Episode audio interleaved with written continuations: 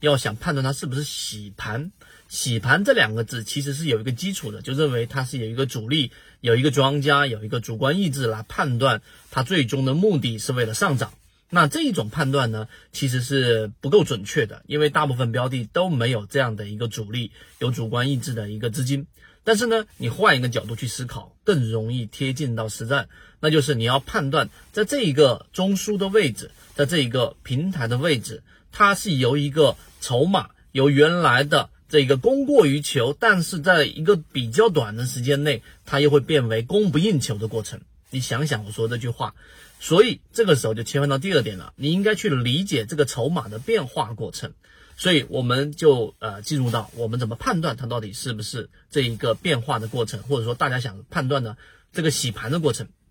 那好，就切换到筹码了。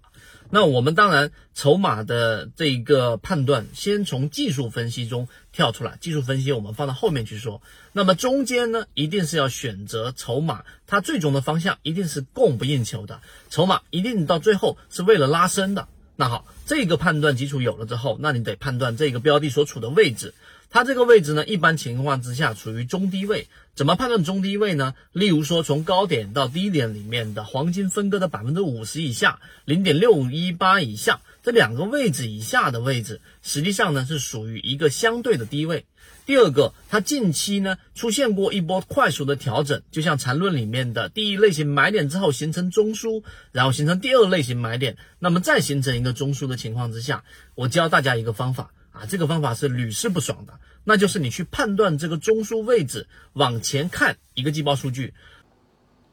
能把握利润，还是在于对自己模型的信任，以及自己的模型过程当中实践和自己交易模式的融合。如果你对这个模型感兴趣，想要更深入的去了解，对于自己的交易有没有启发，换到 MACD 七幺二这个地方深入了解。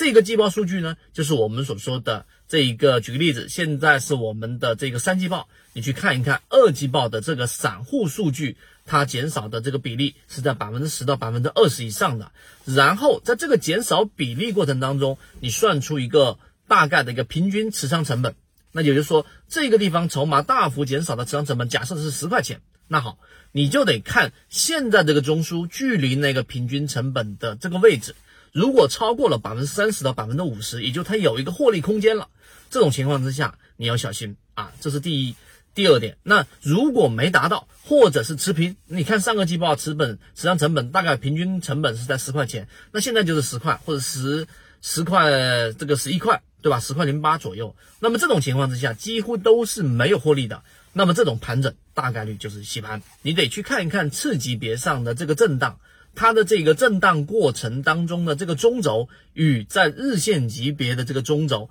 是在之上还是在之下？这个判断呢，往往是要选择之上会更好一点，因为在之上的话呢，意味着它大部分的成本都是属于比较高的位置拿到的啊，明白这个意思吗？次级别的中枢的中轴位置与日线级别的中枢的中轴位置相比较。啊，那次级别的中轴是在日线级别中轴之上，这种大概率之上啊，它就是我们所说的这个洗盘，这是第三个我们使用的技巧。在第四个呢，就是还有一个常规的技巧，就是我们用缠论里面的量能去判断，例如说像是日线级别，它形成一个中枢，那么我们要在小级别上看它的整个量能 MACD 的平均趋势力度，到底在上涨的过程当中是在逐渐逐渐增强的。还是在逐渐逐渐减弱的。如果在第四点里面，在上涨的过程当中，它是逐渐逐渐这个 MACD 的平均趋势力度是减弱的，那么这种情况之下，